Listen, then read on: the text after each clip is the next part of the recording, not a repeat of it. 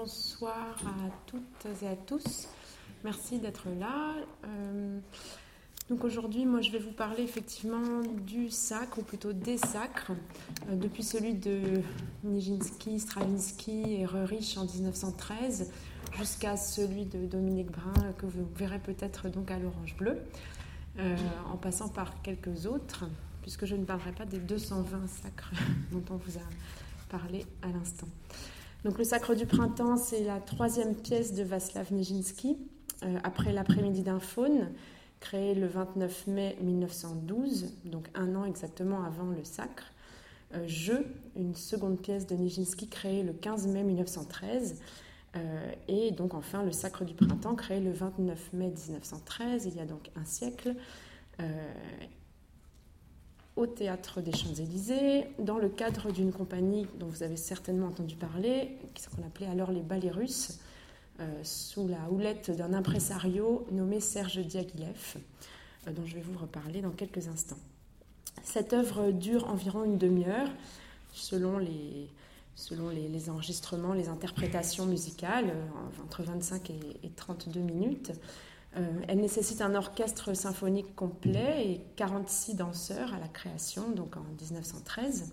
Elle réunit, comme je l'ai dit, trois auteurs. Euh, Nicolas Rerich, euh, qui est l'auteur du livret et également l'auteur du décor et des maquettes de costumes pour l'œuvre de 1913. Igor Stravinsky pour la musique et Vaslav Nijinsky pour la chorégraphie. Cette œuvre a été conçue comme une, la célébration ou la cérémonie, une sorte de cérémonie sacrée euh, de l'ancienne Russie païenne. En tout cas, c'est ainsi qu'elle est présentée dans le livret, euh, dans l'argument euh, publié par, par les auteurs à la veille de la création. L'œuvre est sous-titrée en effet Tableau de la Russie païenne. elle présente une, communauté qui sacrifie l'un des siens, une jeune femme, pour glorifier une divinité, la divinité du printemps. Euh, qui est appelé dans, ce texte de l'argument euh, Yarilo. Il y a deux tableaux donc dans cette œuvre, deux actes en quelque sorte. Un premier tableau intitulé L'adoration de la terre, euh, qui montre la partie diurne de ce rituel collectif, et un second tableau, La danse sacrale, qui en montre donc la partie nocturne et qui se concentre sur le sacrifice lui-même. Euh, ces noms de, parties ainsi que les, noms de, sous-parties de chacun de ces actes figurent sur la partition musicale euh, et sur l'argument. Donc on, utilise jusqu'à aujourd'hui euh, les, noms qui figurent sur la partition pour parler des différentes parties de la, pièce. Vous le verrez. le sacre est considéré comme une œuvre majeure de la modernité, aussi bien en danse qu'en musique. Il n'existe pourtant ni film ni partition chorégraphique euh, sur la danse de Nijinsky, euh, alors que la musique, bien entendu, a été euh, consignée sur partition et demeure en quelque sorte le, reflet le plus marquant de, cette œuvre jusqu'à nos jours. Cependant, comme on vous l'a dit, on compte plus de 200 œuvres, versions de, de, cette chorégraphie plus de 200, bon, c'est difficile de, les comptabiliser. Hein. quand on en compte environ 200, 220, on, compte les, chorégraphes euh, euh, les plus reconnus, ceux qui ont pignon sur rue en quelque sorte, mais il y en a sans doute bien d'autres qui ont essayé de faire leur sacre euh, à travers le monde. des versions donc dites classiques, modernes, contemporaines, africaines, enfin, vous, verrez tout à l'heure les, quelques extraits que je vous montrerai. Euh, il y a en, ce moment même un chorégraphe euh, marocain, Khalid Bengrib, qui est en train de travailler à sa propre version du sacre et ça va sans doute continuer dans les, dans les années à, venir. Euh, toutes ces créations découlent en quelque sorte de l'œuvre initiale de 1913, du sacre de Nijinsky, Stravinsky, Rerich, mais en fait elles sont liées généralement plutôt à Stravinsky, puisque c'est sur la musique, dans la plupart des cas, euh, sur la musique de Stravinsky que les chorégraphies sont, interprétées.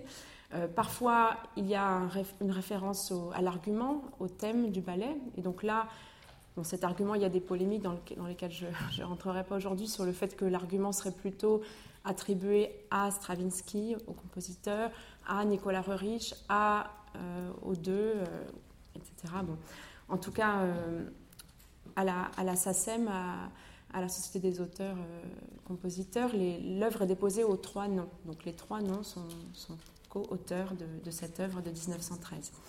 Euh, en tout cas, le lien à la danse de Nijinsky, lui, euh, est beaucoup plus ténu, euh, puisque, comme je vous l'ai dit, cette œuvre est perdue. Même si, on va le voir, dans les années 70, une première entreprise de recréation, de, à l'époque on parlait de reconstruction ou de reconstitution de cette œuvre, a été mise en place par une chercheuse américaine, Millicent Hodgson, euh, avec un chercheur euh, qui est devenu ensuite son époux, Kenneth Archer. Euh, ils ont tous deux fait des recherches dans les archives pour essayer de reconstituer donc cette œuvre d'après Nijinsky. Je vais en, parler un peu plus précisément, mais cette œuvre a été donc présentée en 1987, après donc plus de, plus de 10 ans de recherche. et cette œuvre fait aujourd'hui en quelque sorte figure de de, enfin, elle, tient la place de l'œuvre de Nijinsky, c'est-à-dire que dans l'imaginaire collectif, euh, jusqu'à jusqu'à il y a peu de temps et encore aujourd'hui, dans la plupart des cas, euh, on, a, on prend cette œuvre pour l'œuvre de Nijinsky. Or, c'est une proposition de reconstruction de cette œuvre, euh, mais on va le voir, il est impossible de retrouver l'œuvre initiale qui est perdue. donc voilà, donc avec Dominique Brun, le projet qu'on a a mis en place à partir de, de 2008. Euh, c'est un projet de proposer une autre euh, reconstruction possible, une autre, elle, elle parle plutôt de recréation, puisqu'en fait on va rien reconstruire ni reconstituer, mais on va recréer une autre œuvre, mais qui va s'inspirer de celle de Nijinsky. Euh, donc l'idée c'était de retravailler sur les sources et avec un regard différent de celui des années 70-80, proposer une, autre recréation d'après Nijinsky.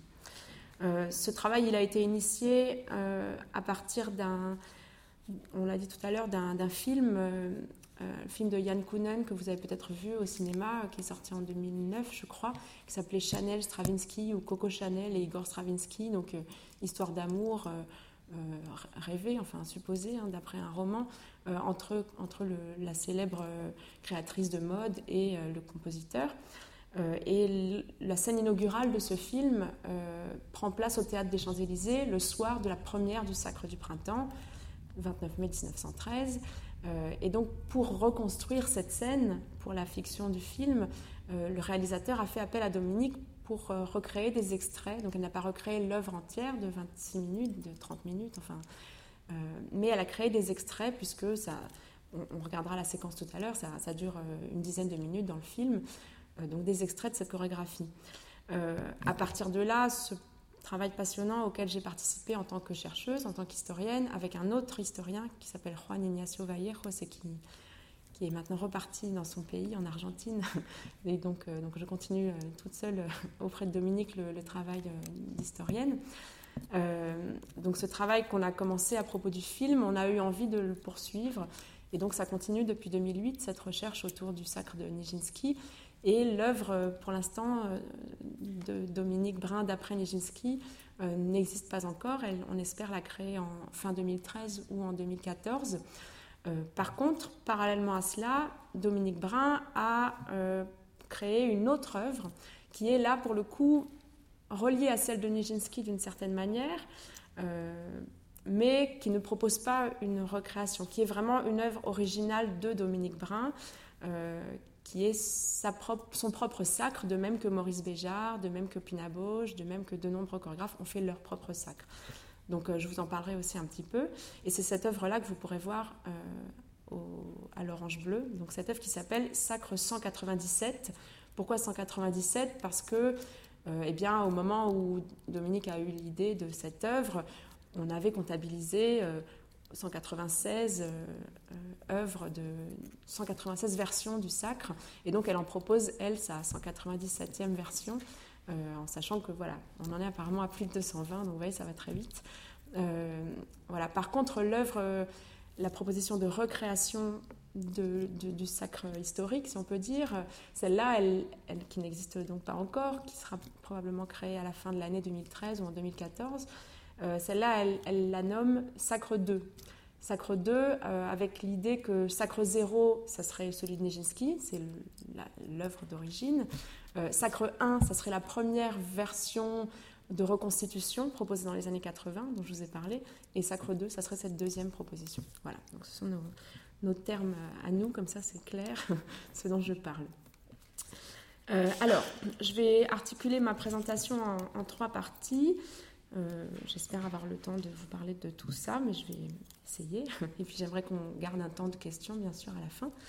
Euh, la première partie pour vous parler donc du contexte euh, d'émergence, du contexte de création de ce sacre en 1913, euh, dire quelques mots du mythe du scandale dont on a beaucoup parlé depuis, depuis un siècle, euh, et puis quelques mots aussi de la modernité de cette œuvre, aussi bien sur le plan musical que chorégraphique. Dans la deuxième partie, j'aimerais vous parler, peut-être plus brièvement, mais un petit peu quand même, des enjeux d'une recréation, c'est-à-dire ce sacre 2 là, sur lequel on travaille, et, d'ailleurs déjà les extraits qu'on a recréés pour le film.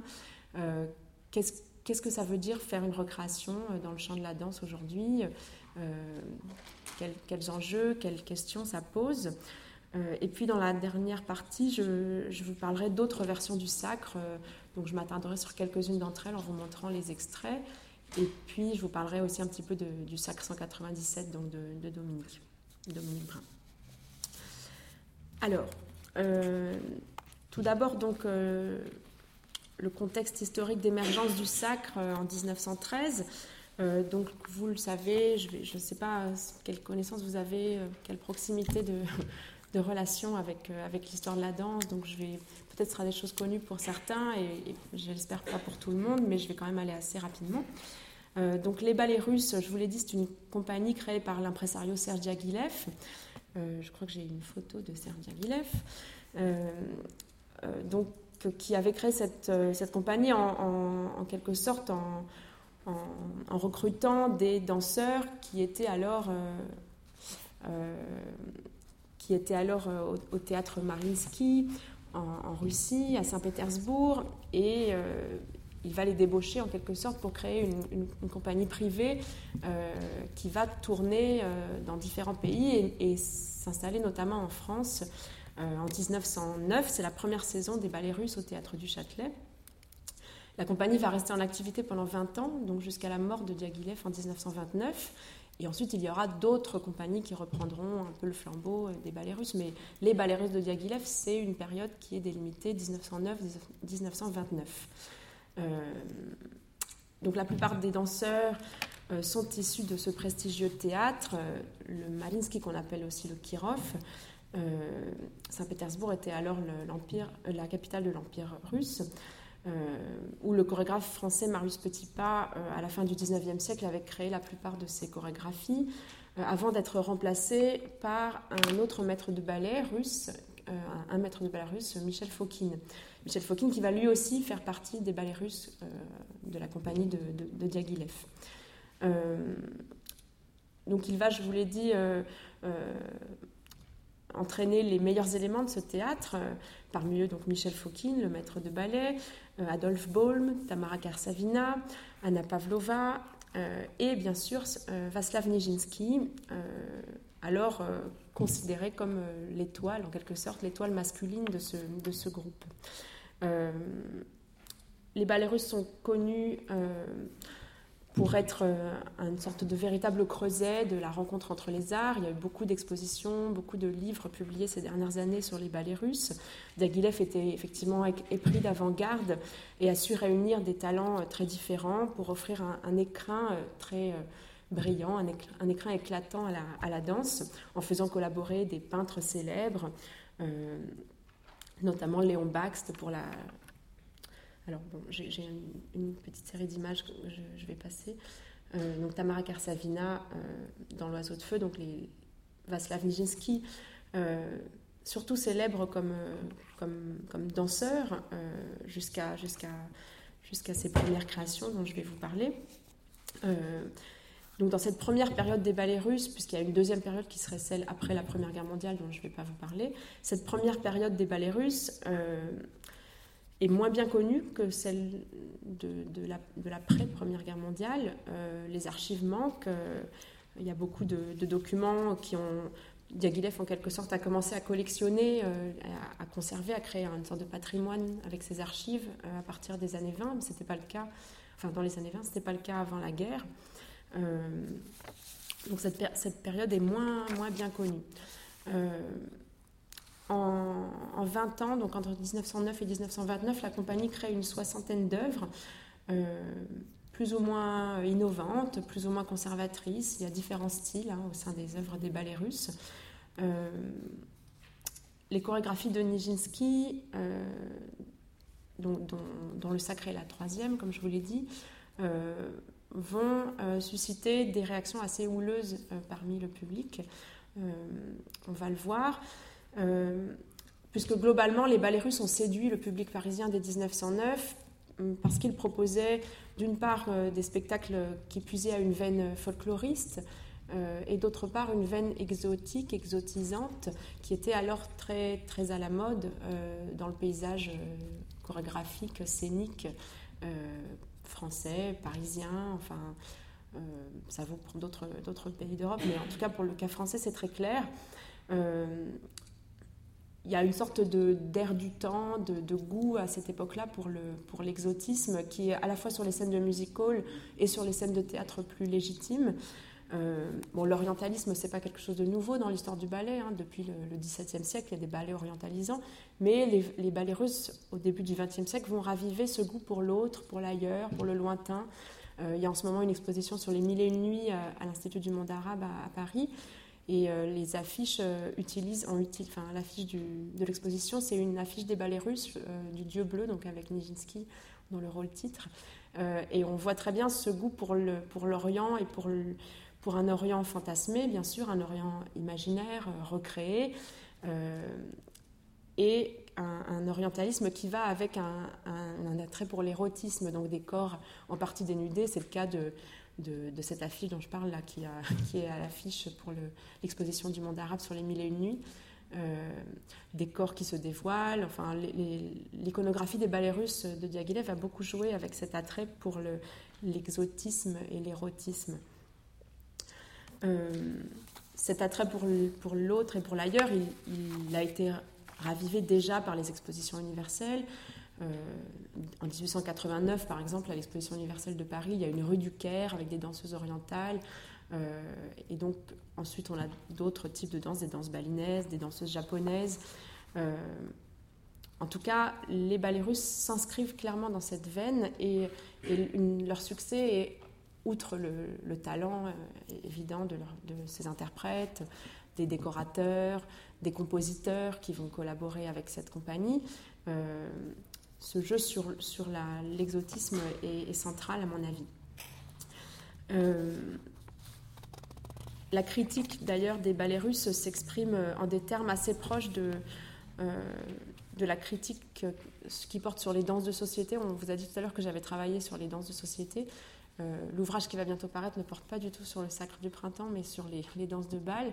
Mais bon, si ça vous intéresse, vous, vous pourrez le, lire avec plaisir. Mais euh, euh, en tout cas, il y a, la, critique des ballets russes s'exprime dans les mêmes termes que la critique des danses venues d'ailleurs, des danses de bal venues d'ailleurs, comme le tango, le jazz, euh, avec à la fois attrait, répulsion, et toujours cette ambivalence du, rapport à l'autre qui est, présente. on, met à distance l'autre parce qu'il fait peur, parce que parce qu'il est différent. Et, c'est le cas pour les, on va dire par exemple que les, danses jazz, les danses euh, afro-cubaines, etc., euh, sont des danses de sauvages. Et il y a aussi ce type de réaction, vous allez le voir quand je vais vous citer des, extraits de presse par rapport au ballet russe, euh, une mise à distance, quelque chose de, trop sauvage pour, pour un, public bien policé parisien. Euh, et en même temps, il y a un attrait pour cette, pour cette nouveauté, cette espèce de, pulsion, cette espèce de... Euh, et, on retrouve ça aussi pour les danses jazz et, le tango, etc. Euh, et pour, ce, pour ces corps qui, qui, sont libérés en quelque sorte de, des contraintes, des entraves, des corsets. Enfin, il faut se replacer dans le contexte du début du XXe siècle où il n'y avait pas de libération du corps comme, comme on l'a eu depuis le milieu du XXe siècle. Donc, le primitivisme est donc une, notion centrale de cette réception des ballets russes.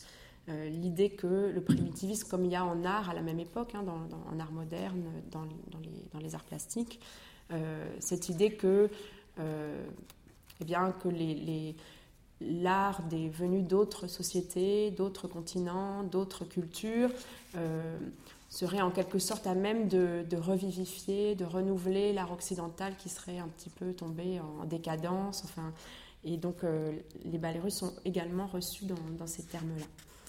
Euh, bon, on pourra y revenir, je, passe un petit peu là-dessus. Euh, je vous cite simplement une critique qui, va dans ce sens. Euh, donc un, écrivain, Abel Bonnard, qui est aussi critique de spectacle, qui écrit donc sur les ballets russes en 1910. Nous ne sommes plus assez sauvages, nous sommes des gens trop civilisés, trop polissés, trop effacés. Nous avons perdu l'habitude d'exprimer nos sentiments par tout notre corps. À peine si nous le laissons produire sur notre visage et transparaître dans nos paroles. Notre corps est pour ainsi dire abandonné, nous ne l'habitons plus, il nous devient étranger, il perd cette sincérité frissonnante qui rend si beau les sauvages et les bêtes fauves. Donc il y a une assimilation de, des danseurs des ballets russes assez, assez sauvages qui vont revivifier la culture euh, occidentale, euh, européenne. Euh, bon, et le sacre du printemps est particulièrement, enfin, illustre particulièrement ceci. Je cite quelques critiques. Euh, Louis Vuillemin, euh, en 1913, donc euh, quelques jours après la création, il eût, fallu, il fallu prévenir le public de ce que cette chorégraphie prétendait signifier et de ce qu'elle signifie. Il s'y agit des rites dont s'accompagna jadis dans la préhistoire russe le culte de Yarilo, donc c'est ce que je vous tout à l'heure, le dieu de la lumière. Ainsi s'explique l'étrangeté barbare de mains et bas, caractérisant l'interrogation faite aux astres, la vénération des ancêtres, et quelques épisodes encore. Donc, étrangeté barbare. Euh, un autre critique, Adolphe Beauchot, on veut nous montrer des danses de la Russie préhistorique. On nous présente donc pour faire primitif des danses de sauvages, de Caraïbes, de Kanak, soit, mais il est impossible de ne pas rire. Bon, là, ce sont des critiques qui n'ont pas aimé, hein, comme vous en doutez. Il y en a d'autres qui ont aimé aussi, que je vous citerai plus tard. Euh, donc, Danse de sauvage de Caraïbes, de Kanak, ça fait aussi référence non seulement aux expositions universelles, mais aussi aux, aux zoos humains, à toutes les exhibitions humaines dont vous avez sans doute entendu parler aussi. Il y a une grande exposition au, musée du Quai Branly euh, il y a quelques temps. Euh, zoo humain, donc exhibition de peuples venus d'ailleurs, à une époque où, la perception hiérarchisée des races, comme on disait à l'époque, était dominante. Hein. Euh, jusqu'à très tard. Vous savez qu'en 1931, au moment de, l'exposition coloniale, euh, personne ne s'est opposée à ce type d'exhibition, mis à part les, surréalistes qui ont, fait une sorte de contre-exposition. Enfin voilà, donc c'est pour dire qu'en 1913, c'est vraiment quelque chose de banal que de, présenter les, les peuples euh, étrangers et, non occidentaux comme des sauvages. Euh, voilà, il y a tout un tas d'autres citations dans cet ordre-là. J'en cite une dernière. Euh, les auteurs et les interprètes, toujours à propos du sacre, ont réalisé un invraisemblable tour de force en mettant à la scène, durant deux actes, les gestes primitifs, inconscients, puérils, frénétiques de peuplades primitives, s'éveillant au mystère de la vie. Euh, bon, voilà. alors, cette œuvre pour, en parler plus précisément, je vais vous parler un peu plus de Nijinsky. Euh, Nijinsky, donc, euh, né en 1889, euh, formé donc, à l'école du, Marinsky, de, l'école impériale du ballet de Saint-Pétersbourg. il rencontre Diaghilev et et donc le suit dans cette tournée parisienne de 1909. il va devenir immédiatement célèbre auprès du public parisien euh, dans les chorégraphies de Fokine, euh, là donc ce que vous voyez c'est le spectre de la rose, euh, où il est une sorte de, femme, enfin d'homme fleur, mais avec quelque chose de très féminin justement.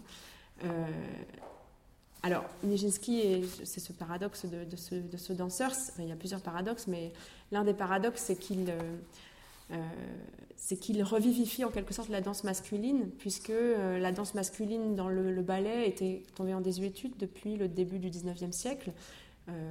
au début du 19e siècle, c'était les hommes qui, avaient, qui étaient sur le devant de la scène, hein, dans, le, dans, le, ballet d'action. Euh, mais au cours du 19e siècle, il y a une féminisation de la danse. Les hommes vont en quelque sorte servir uniquement de, porteurs, je, schématise un petit peu, mais c'est pas loin de ça, de porteurs, donc pour mettre en avant la, danseuse. Euh, et la danseuse devient, enfin, occupe le devant de la scène. Euh, Nijinsky va renverser en quelque sorte cet état de fait et, et enfin, montrer que la danse masculine peut être valorisée aussi, et, c'est pour ça aussi qu'il va avoir tant de succès auprès du public. Euh, il subjugue le public, il est très célèbre pour ses sauts, c'était un très bon sauteur, euh, mais pas seulement, pour sa, pour sa grâce et en même temps pour sa puissance, pour son corps euh, assez petit, assez, assez massif, donc assez différent de l'idéal qu'on avait alors du danseur. du danseur. Euh, un physique à la fois perçu comme un gras, c'est un peu comme ce que je disais tout à l'heure sur euh, attraction-répulsion, quoi. il suscite ce genre de réaction chez, chez, les critiques, un physique considéré comme un gras et en même temps qui fascine, qui attire, qui, est perçu comme très séduisant, etc. Euh, donc à la fois une sensualité exacerbée et un, et un physique perçu comme repoussant par certains. Lorsqu'il devient chorégraphe en 1912, donc alors qu'il n'était interprète, si on peut dire jusque-là. Lorsqu'il devient chorégraphe avec euh, l'après-midi d'un faune, il va en quelque sorte prendre le contre-pied de tout ce qu'on attendait de lui. Euh, il va éloigner, écarter euh, la virtuosité qui avait fait sa célébrité en tant qu'interprète. il n'y a qu'un saut dans l'après-midi d'un faune. Et alors, bon, je, précise tout de suite, j'en reparlerai un petit peu, qu'il existe une partition chorégraphique de l'après-midi d'un faune. Donc, à la différence du sacre, j'ai dit qu'il n'y avait ni vidéo ni partition chorégraphique. Pour la première œuvre de Nijinsky, on a une partition chorégraphique, c'est-à-dire, peut-être ça ne vous est pas très familier, mais comme il y a des partitions musicales, on peut aussi écrire la danse avec des signes symboliques. Il existe plusieurs systèmes d'écriture de la danse. Euh, il n'y a pas eu comme en musique euh, consensus sur une manière d'écrire. En danse, il y en a plusieurs mais il n'empêche que Nijinsky a consigné avec un système qu'il avait appris à l'école du ballet de Saint-Pétersbourg. Il avait appris le système Stepanov.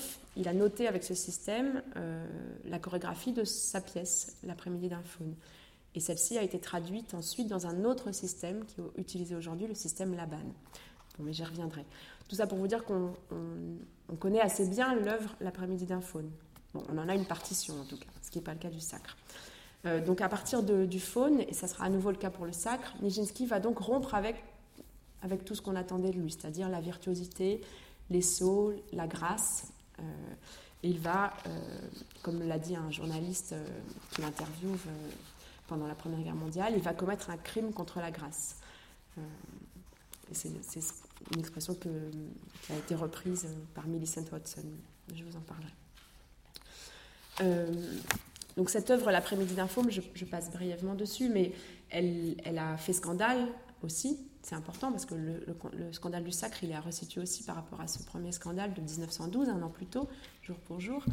Euh, elle a fait scandale euh, notamment euh, à cause d'une scène d'auto-érotisme qui clôt le ballet, où le faune, une fois, donc il y a un faune et des, nymphes, une fois le, départ des nymphes, va recueillir le voile de l'une des nymphes. Euh, et donc cette, scène finale va choquer à tel point que probablement après la première, elle aura été modifiée euh, sur la demande de Diaghilev. Euh, bon, je passe sur les décors de Baxt. Ça c'était pour illustrer. Voilà, ça c'est Nijinsky danseur. Voilà, et ça c'est l'après-midi d'un faune dans lequel danse Nijinsky lui-même. Donc là c'est Nijinsky. Hein. des photographies prises par le baron de Meyer, donc une photographie mise en scène, mais, mais qui donne quand même une idée de, cette gestuelle du faune. Euh, le, faune et les nymphes, et puis la, fameuse scène finale en bas. Euh,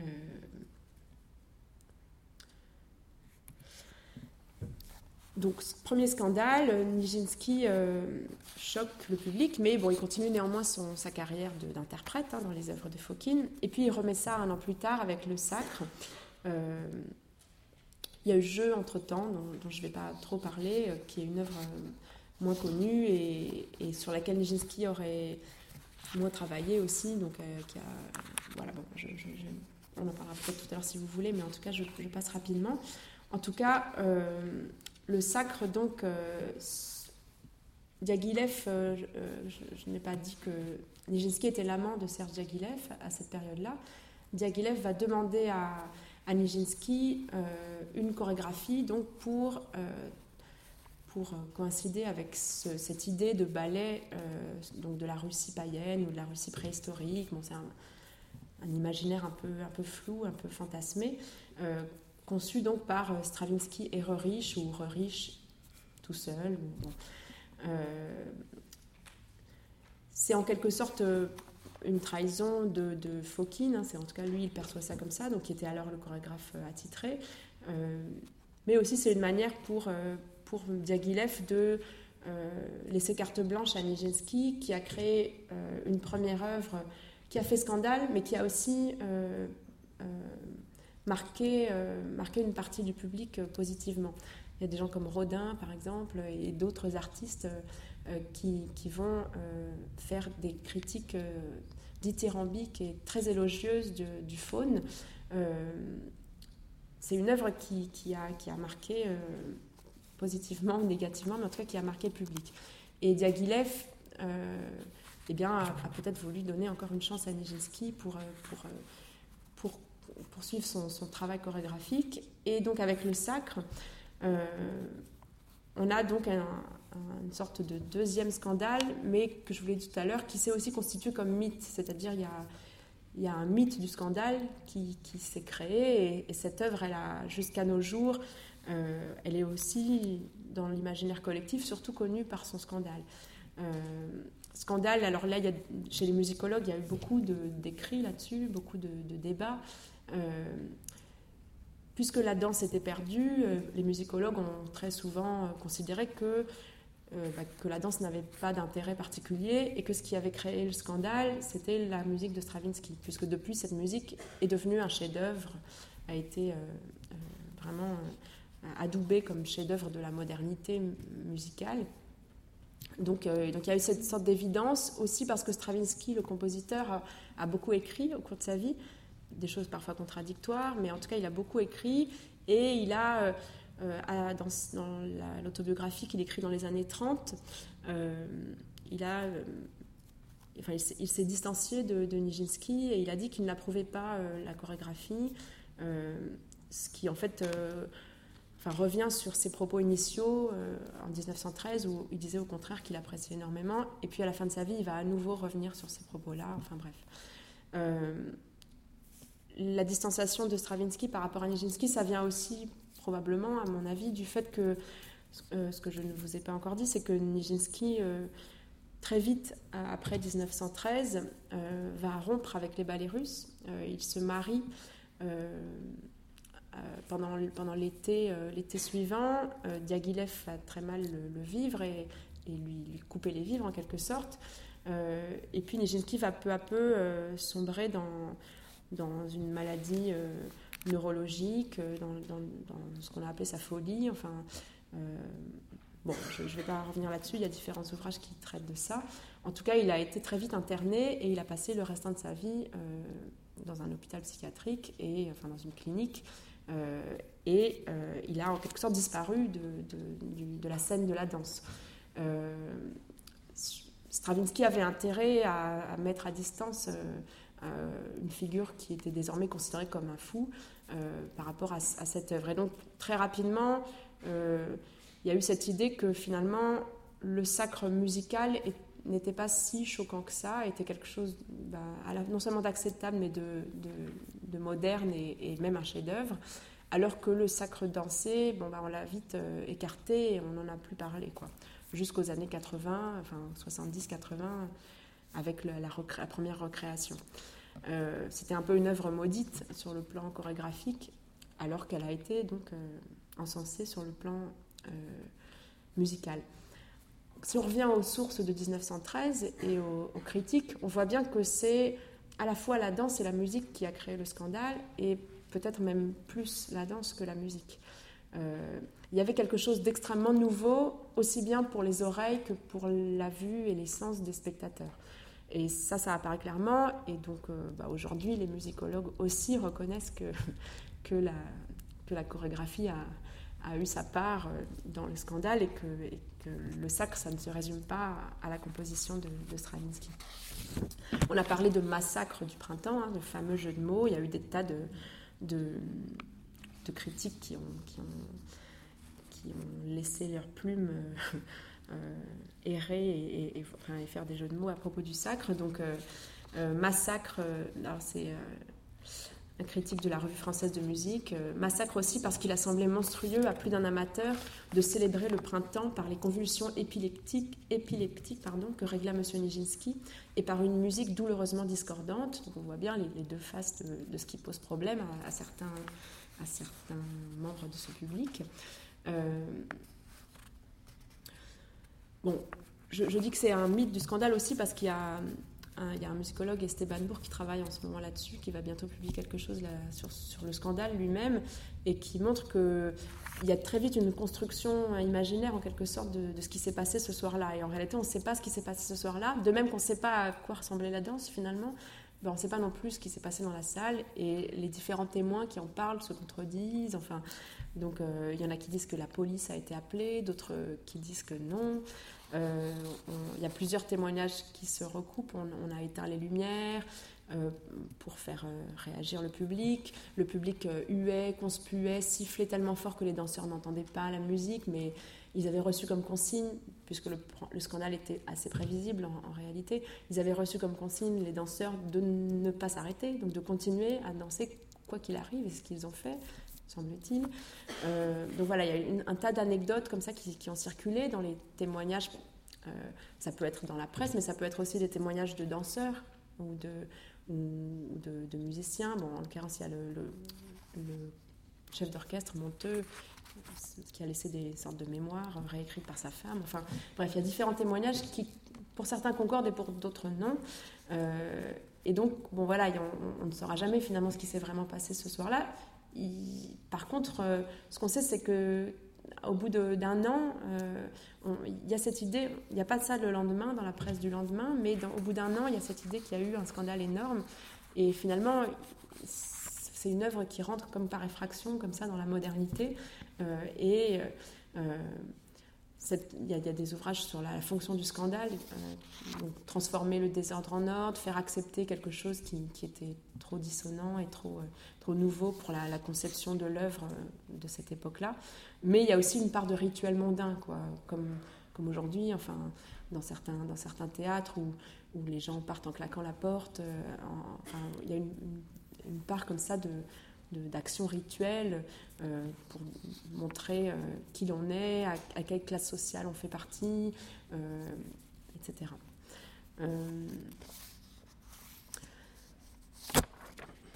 Alors,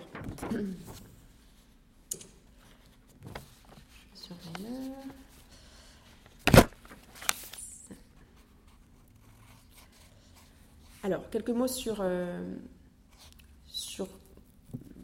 bah, finalement, c'est quoi la révolution de cette œuvre euh, sur le plan musical ou, chorégraphique? Enfin, en quoi est-ce qu'elle est, moderne, si on, peut dire, puisque c'est comme ça qu'elle est considérée? Euh, Alors, euh, quelques mots sur la musique.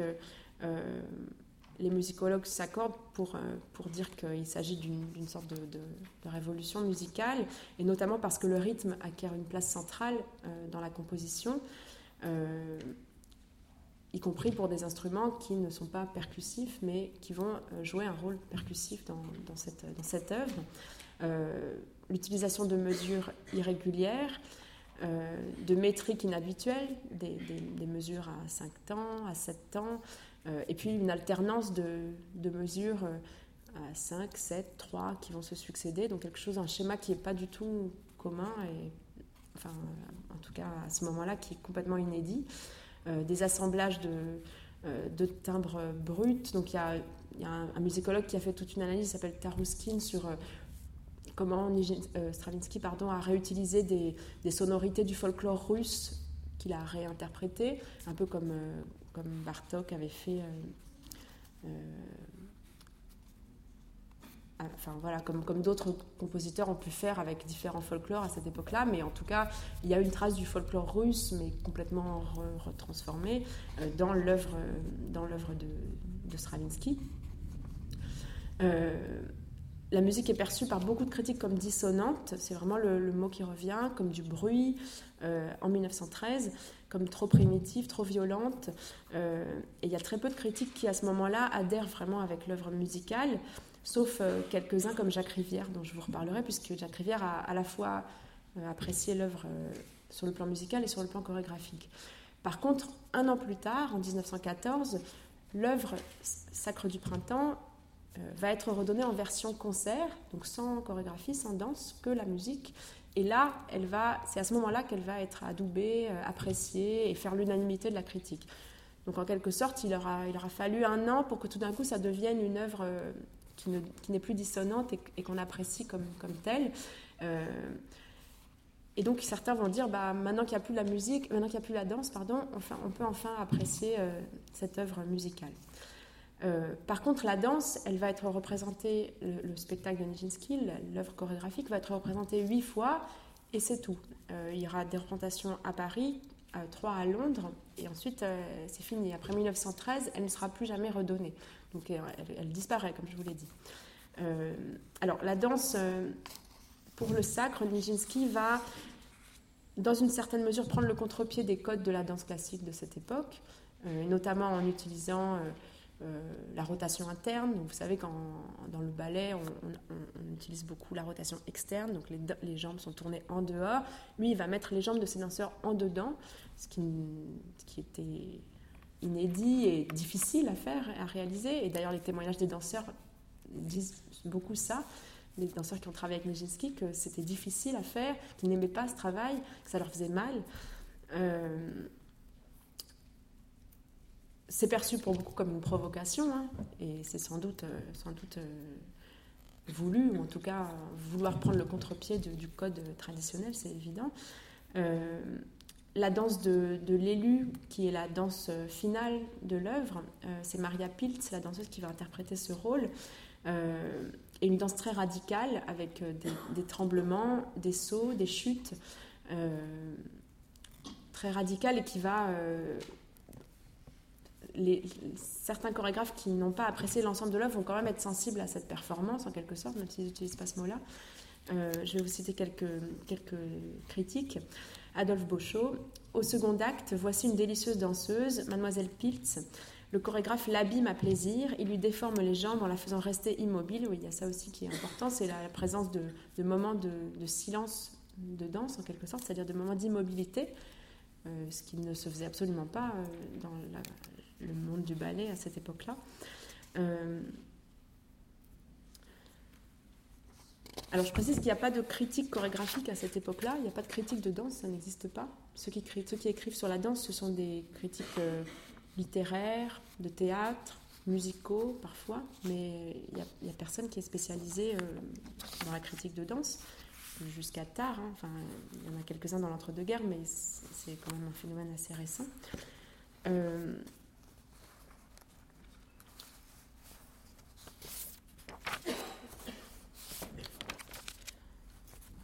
Donc, comme je l'ai dit, les danseurs n'aiment pas ce travail qui, vont vont, ne va pas dans le sens de ce à quoi ils ont l'habitude. De, Donc, il y a une, angularité des poses qu'on voit déjà dans, le faune. Vous voyez sans doute là le, poignet, par exemple, qui décrit un, angle, ou le, bras du faune euh, dans l'image du haut.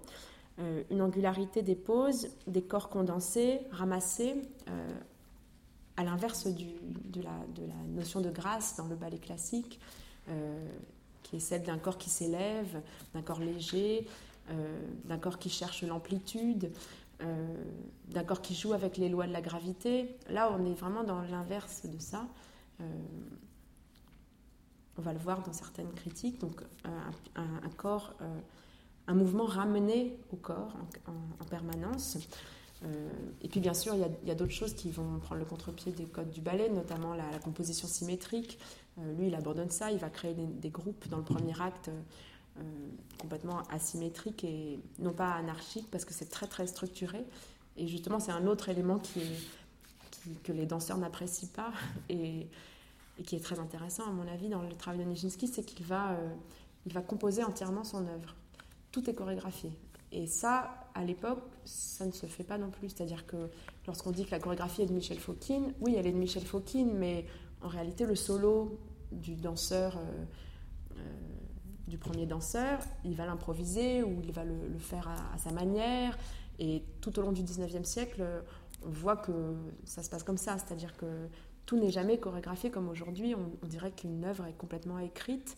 Euh, jusque-là, on peut dire, jusqu'à Nijinsky, ce n'est pas le cas. Il y a toujours des parties qui sont.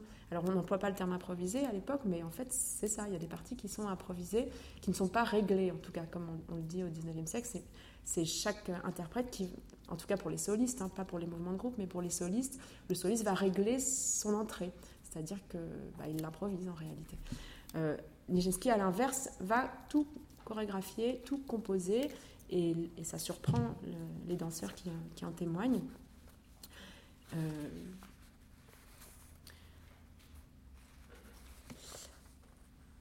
alors, je vous lis simplement un petit extrait du critique Jacques Rivière qui, lui, euh, il n'est pas le seul, d'autres ont apprécié, mais qui, lui, a vraiment euh, non seulement apprécié, mais il écrit très bien en plus, donc c'est vraiment un plaisir de lire cette critique. si ça vous intéresse, on, la trouve en ligne sur Internet, quelqu'un a eu la gentillesse de la recopier intégralement. Euh, il écrit très bien et, il perçoit très bien la modernité, la nouveauté, le caractère novateur et, fort et puissant à la fois de l'œuvre musicale et euh, encore plus de, l'œuvre euh, chorégraphique. je vais vous en lire un petit extrait.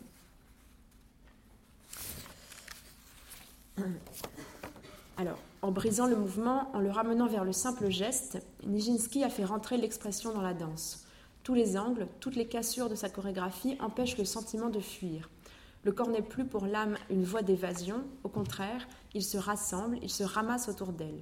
La chorégraphie n'a plus aucune espèce d'attache avec la danse classique. Tout y est recommencé, tout y est repris à pied d'œuvre, tout y est réinventé. il y a d'autres passages qui sont intéressants, mais celui-là, il, est particulièrement euh, intéressant sur la notion d'expression. Euh, comment Nijinsky a...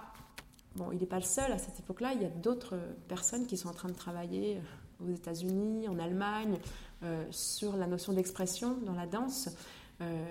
mais disons que bah, dans le contexte français, c'est quand même assez, assez fort. Et dans le contexte du, du, carcan, si on peut dire, en tout cas de l'institution, de l'académie du ballet classique, il est le seul à, faire ce type de travail proposer une danse qui puisse exprimer autre chose que la grâce, que euh, une relation amoureuse, euh, euh, enfin que quelque chose d'assez simple et, d'assez récurrent qu'on voit dans les ballets du 19e siècle, pouvoir exprimer quelque chose de violent, quelque chose de douloureux, quelque chose de métaphysique peut-être aussi, avec cette, notion de, de sacrifice voilà, c'est ça que Nijinsky arrive à faire, d'après euh, Jacques Rivière euh, et quelques autres critiques, mais c'est plutôt la, majorité, c'est plutôt ceux qui, n'aiment pas du tout et qui trouvent que c'est des danses de sauvages. Et puis il y en a quelques-uns comme Jacques Rivière qui voient au contraire quelque chose de, très puissant, très puissant. Mais euh, je vais vous montrer quelques sources et ça va vous peut-être apparaître de manière plus évidente. alors, je continue et je vais vous parler précisément du travail de recréation et donc des documents à partir desquels on a travaillé pour euh, s'approcher de cette œuvre disparue. Euh,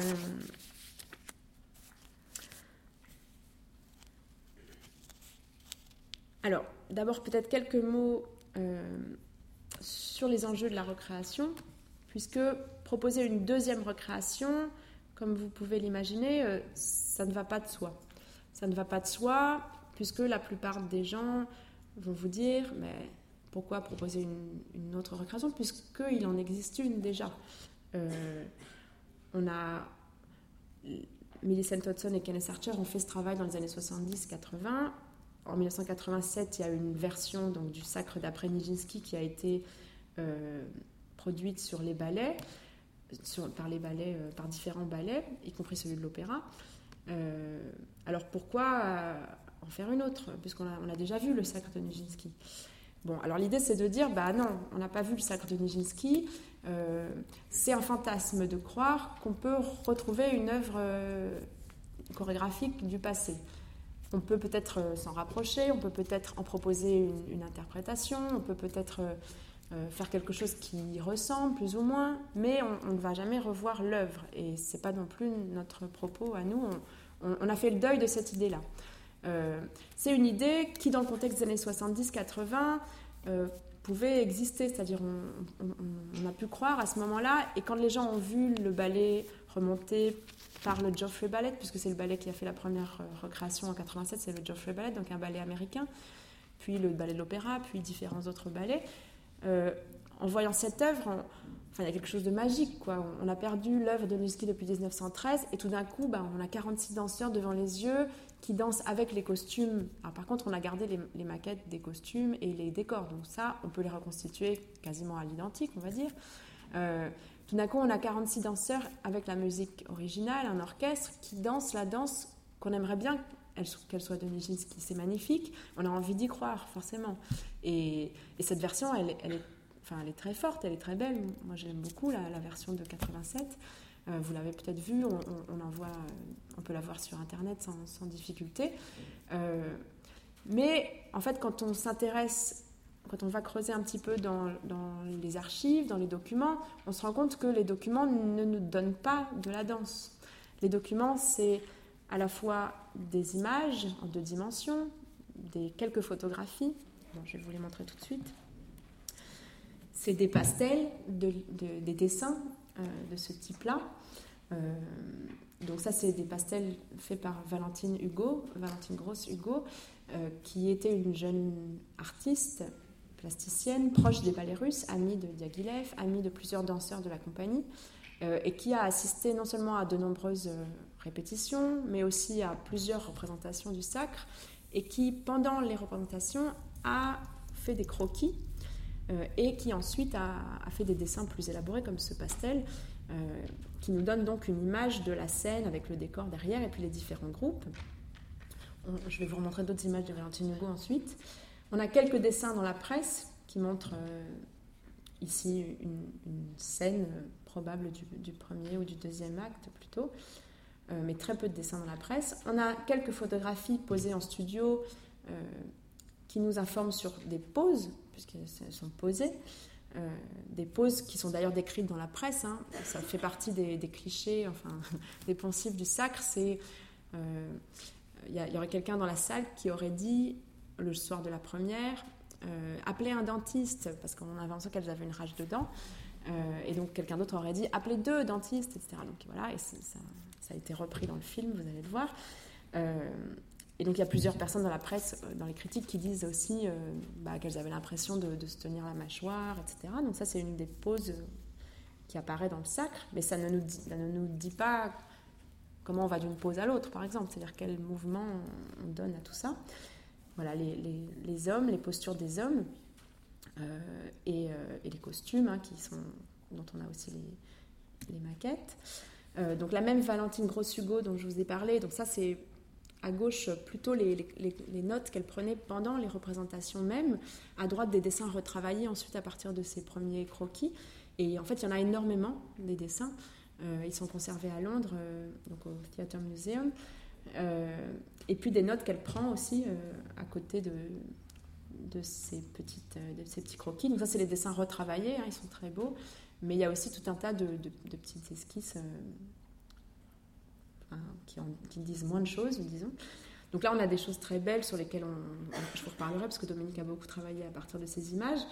Euh, mais vous voyez bien que ce sont donc des images en, deux dimensions et qu'à partir d'une image, d'ailleurs, euh, on fait ça parfois en stage avec, euh, quand on fait un, stage pratique autour de ce travail sur le sacre, on donne ces images aux gens et on leur dit bah, qu'est-ce que vous feriez à partir de ça? Comment vous passeriez d'une image à une autre? Euh, comment vous l'interprétez. Et bien sûr, les interprétations sont multiples, comme vous l'imaginez. On, peut faire plein de choses à partir de ça.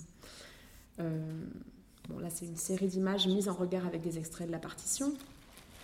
Donc ça, c'est un premier bloc de sources, c'est les sources iconographiques, sources en deux dimensions. Les pastels, donc euh, toujours de Valentine Gross-Hugo. voilà, qui donne par exemple des informations intéressantes sur le placement des groupes sur la scène, sur le fait qu'il y a ce, cercle qui s'appelle le cercle mystérieux des adolescentes, hein, ça, ça figure dans la partition. ensuite, on raccroche ça à des extraits de la partition musicale. Ensuite, on a donc les notes, les notes de Valentine Hugo, la même toujours. Donc, euh, elle, elle donne tout un tas d'informations passionnantes. S du P, c'est Sacre du Printemps. Danse sacrale, les oscillations étaient surtout latérales. La danse sacrale, c'est la danse finale de l'œuvre. Elle se lançait à gauche et tout de suite à droite. Jamais elle ne fléchissait d'avant en arrière ou d'arrière en avant, comme le faisaient parfois des jeunes filles. Donc, tout un tas de textes qui disent des choses sur la danse, mais qui restent à interpréter aussi.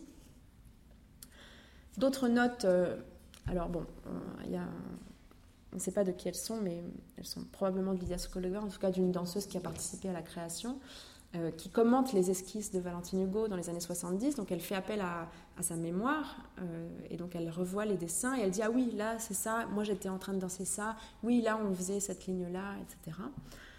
Euh, autre source très intéressante, les annotations, annotations qui ont été portées sur la partition musicale.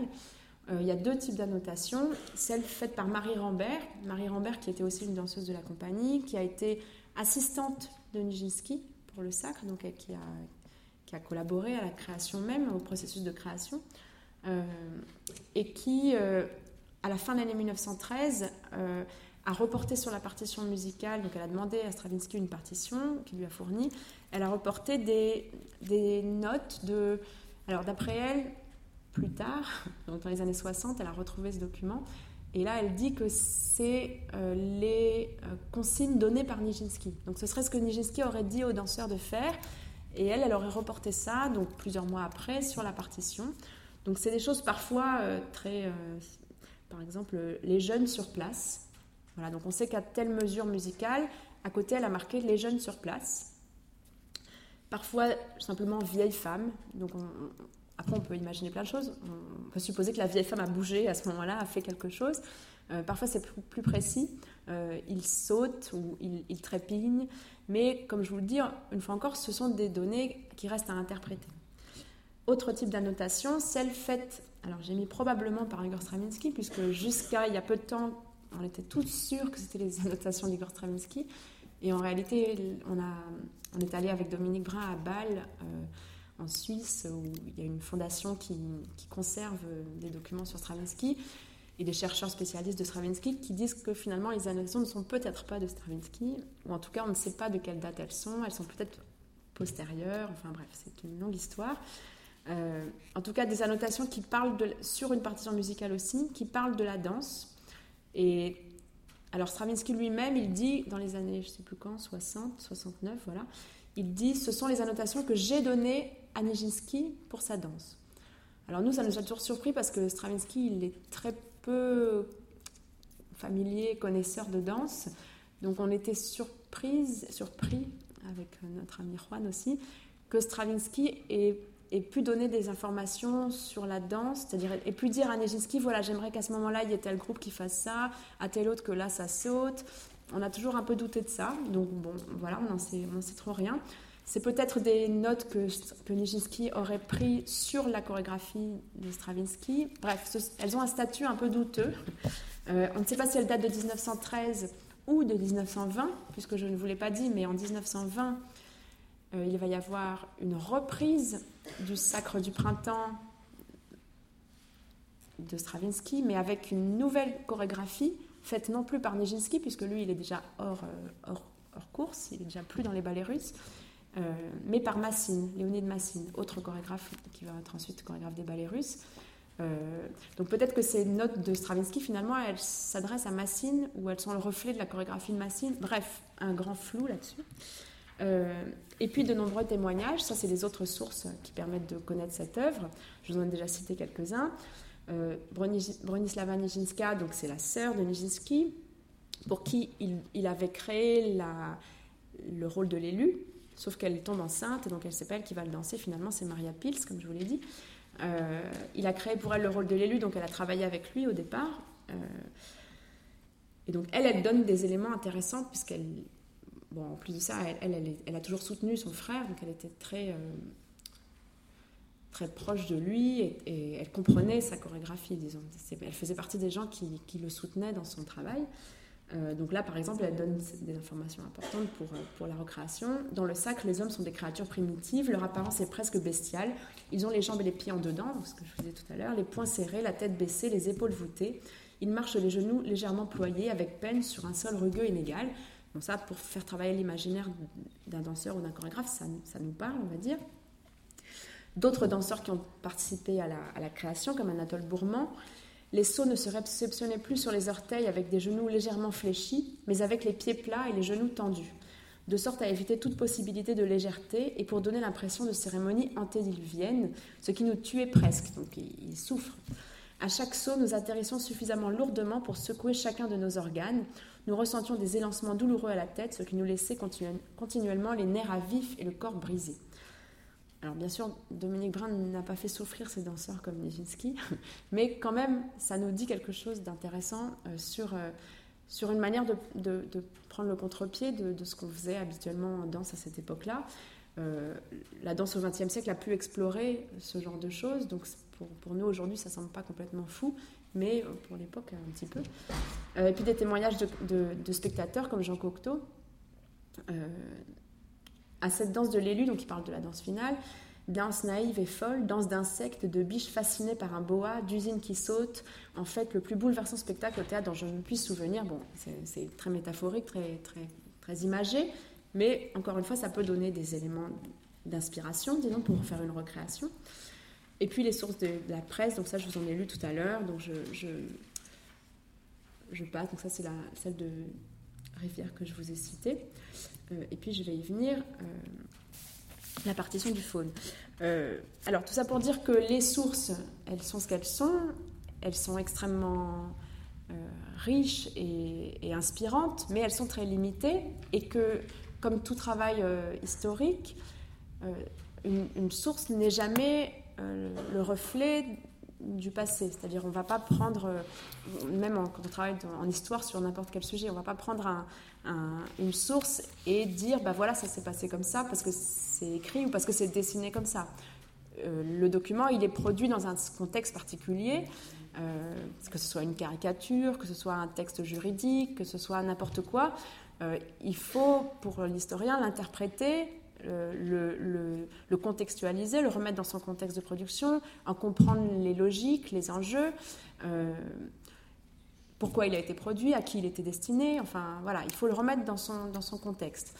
Euh, ça veut dire que ces sources, encore plus quand on veut créer du mouvement à partir de sources euh, inanimées en quelque sorte, eh bien il y a forcément non seulement une part d'interprétation, mais une part de création. Euh, il y a forcément un moment où bah, il faut créer quelque chose, il faut l'inventer, quoi. Puisqu'on, c'est pas en mettant des images les unes après les autres qu'on a de la danse. alors on peut rester au plus près des sources, leur rendre hommage le plus possible, mais on va forcément faire de la recréation. Euh, Millicent Hudson et Kenneth Archer, donc dans leur premier travail, ils s'inscrivaient dans un contexte, euh, celui des années 70-80, euh, qui voyait aussi Nijinsky d'une certaine manière, euh, c'est-à-dire Nijinsky comme, comme danseur virtuose. C'était surtout cette image-là qu'on connaissait à l'époque, et pas tellement celle de Nijinsky chorégraphe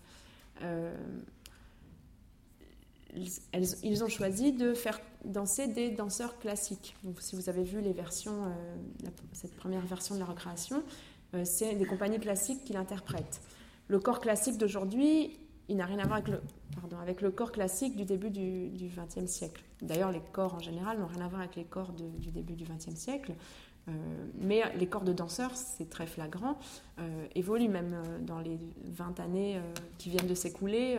les corps de danseurs sont différents, bougent différemment. C'est encore plus vrai des danseurs du début du siècle. les corps d'aujourd'hui sont beaucoup plus virtuoses que les corps du début du siècle. Les corps des danseurs hein, d'aujourd'hui, pas les corps en général. mais, et voilà, et donc ce qui s'est passé entre la, première recréation et aujourd'hui, c'est plusieurs choses qui fait qu'on envisage les choses différemment. Il y a eu notamment des travaux qui ont été faits dans le milieu de la, danse baroque, de la musique baroque, euh, pour proposer des recréations à partir de documents d'époque, à partir d'instruments qu'on refabrique comme à l'époque, etc. Mais en sachant bien qu'on qu'on interprète, qu'on ne va pas rejouer comme on jouait au XVIIe siècle. Bon, bah, c'est pareil pour une danse du début du XXe siècle, on ne va pas la danser comme elle était. Euh, et puis il y a autre chose d'important qui s'est passé, c'est que la, je vous ai dit tout à l'heure qu'il y avait une partition de l'après-midi d'un faune, la première création de Nijinsky.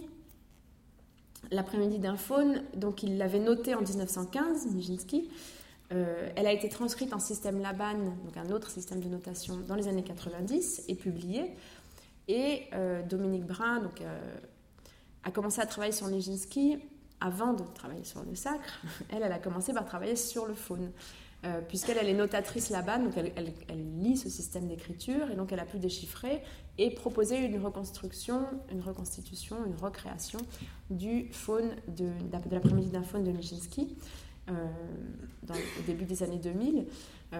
et donc c'est en fait à partir de son expérience de ce premier travail sur l'œuvre de Nijinsky qu'elle a entrepris de proposer une version du sacre euh, en connaissant, disons, une partie du vocabulaire. Bon, ça ne veut pas dire que Nijinsky a repris forcément des choses du faune dans le sacre, mais en tout cas, c'est comme si, voilà, on connaît un peu l'écriture de la personne, on sait un peu comment elle écrit.